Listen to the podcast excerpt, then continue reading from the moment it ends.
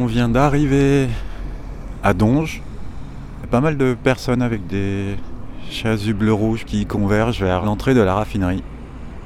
Où il y a déjà plusieurs drapeaux, un barnum et de la musique.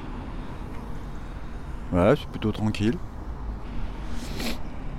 C'est assez euh, spectaculaire de voir toutes euh, les cheminées et toutes les colonnes de distillation de la raffinerie.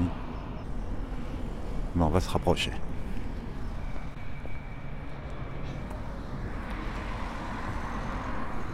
Et plus on se rapproche et plus ça sent le- la chimie et l'hydrocarbure.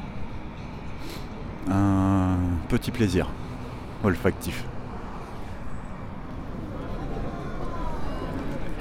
Ah, la gendarmerie est en train d'arriver. Il doit y avoir, doit être euh, 150 à 200. Il y a beaucoup de chasubles rouges venant de Nantes, Saint-Nazaire, Donge. Il y a des gilets jaunes. Il y a un contrôleur SNCF, c'est assez rigolo. On a l'impression qu'on va se faire contrôler notre euh, billet euh, de train. Il y a une sono.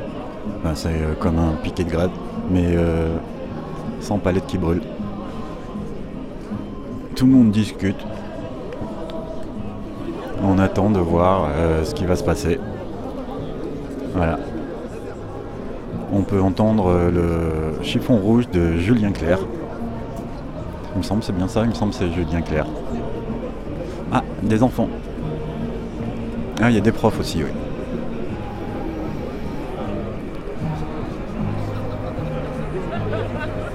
Et puis un chien. Voilà, c'est les prises de parole. Pratiquement euh, l'équivalent du nombre de jours de grève que certains ont accumulé depuis le 5 décembre aussi.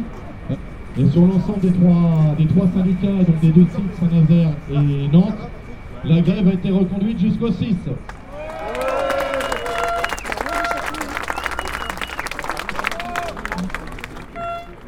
Euh, bonjour à toutes, bonjour à tous. Bienvenue au nom du syndicat CGT de la raffinerie de Donge pour cette première mobilisation de l'année 2020. Monsieur Macron, j'ai comme beaucoup d'autres de mes camarades écouté attentivement mardi soir votre allocution télé dans son intégralité. Vous n'aviez pas l'air très à l'aise d'ailleurs. Vous y avez réaffirmé votre soi-disant attachement au rassemblement, à la République, à notre avenir commun, à celui de nos enfants. Vous avez parlé de l'avenir de nos enfants, monsieur Macron.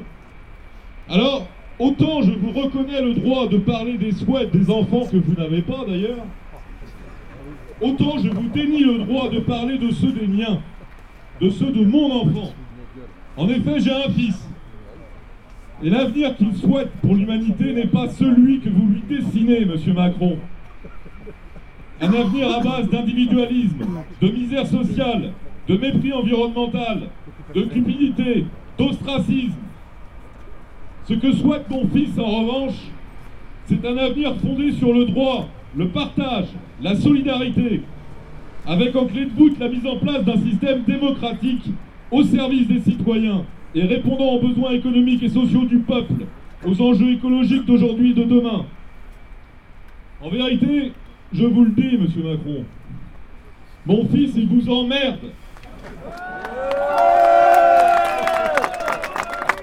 Vous et votre vieille soupe libérale à la Margaret Thatcher, qui l'exècre encore plus que moi peut-être.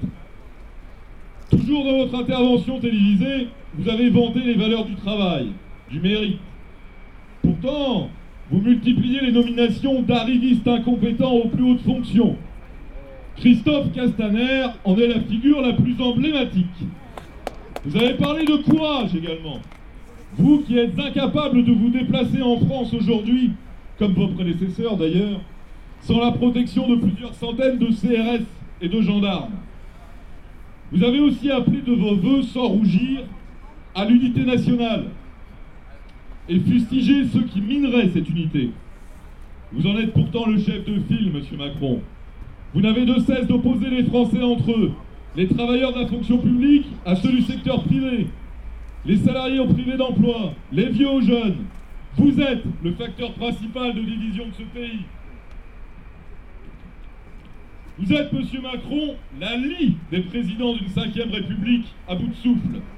Vos décisions et votre pensée politique et économique sont l'exact opposé des valeurs fondamentales dont vous devriez prétendument être l'incarnation, à savoir la liberté. Beaucoup ont constaté de même la hauteur des répressions policières que vous avez ordonnées ces derniers mois. L'égalité. L'égalité. Alors que vous favorisez toujours davantage la classe des ultra-riches avec notamment la flat tax et la réforme de l'ISF. La fraternité, tandis que vous menez une politique migratoire pire que celle de Hollande et Sarkozy réunis. Vous, Emmanuel Macron, dont le programme politique n'a été adoubé que par 18% du corps électoral au premier tour de l'élection présidentielle de 2017, vous n'avez ni la légitimité, ni le droit de déconstruire, de fracasser le modèle social français pour que se gavent encore plus ceux qui vous ont porté au pouvoir pour le faire, c'est-à-dire le MEDEF, le secteur bancaire, assurantiel et les fonds de pension. Dans la branche pétrole, une action de grève commune a été annoncée par la Fédération Chimie du 7 au 10 janvier prochain. Partout, dans tous les secteurs, privés et publics, la grève doit se généraliser pour exiger le retrait de ce projet de réforme des retraites sauce BlackRock qui nous impacte tous. Nous devons amplifier le mouvement et hisser le rapport de force au niveau où l'on courageusement a élevé, notamment les grévistes de la SNCF et de la RATP. Quand le gouvernement viole les droits du peuple, disait Maximilien Robespierre, l'insurrection est pour le peuple le plus sacré et le plus indispensable des devoirs.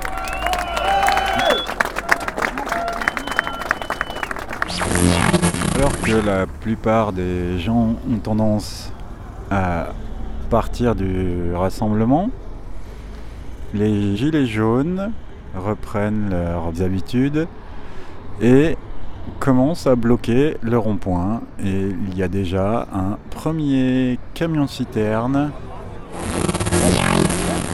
Et ce petit compte-rendu vénère du rassemblement publié sur Indie Média Nantes Rendez-vous annoncé comme blocage à Donge devant la raffinerie, jeudi de janvier 2020. J'ai loupé les prises de parole. Quand je suis arrivé, les gilets jaunes s'étaient regroupés pour se dire Quand même, on ne va pas rien faire. Les gens sont venus de loin. Il n'y a pas de blocage de la raffinerie. On va quand même bloquer le rond-point. Le rond-point était à 50 mètres de la tente de la CGT. Quasiment aucun syndicaliste ne nous a suivis. En 10 minutes, une route du rond-point est bloquée. On laissait passer les voitures, mais pas les camions. Du coup, les forces de l'ordre arrivent, nous demandent de libérer la voie, ou sinon ils nous verbalisent. On ne part pas. Plus de forces de l'ordre arrivent, mais aucune verbalisation. On est dégagé par la force, les syndicalistes appelés à la rescousse s'avancent à 10 mètres et restent en spectateur. C'est chiant de le dire car on voudrait être tous ensemble. Mais à un moment donné, il faut dire la vérité, dans l'espoir de sortir de cette impasse. C'est des blocages de l'économie qu'il faut faire la grève générale restera une incantation car le monde a changé et la précarité touche trop de gens qui ne feront pas grève. Les caisses de grève des professions bloquantes ne remboursent qu'une partie infime des salaires perdus. Macron ne cédera pas.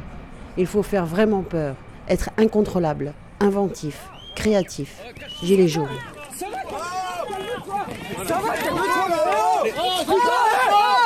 On se calme, Tu laisses bosser. Ça va pas là Bosse aussi Il a le droit. Il a le droit de le faire.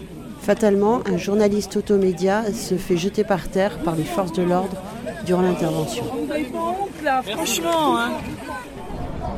Voilà, bisous bisous.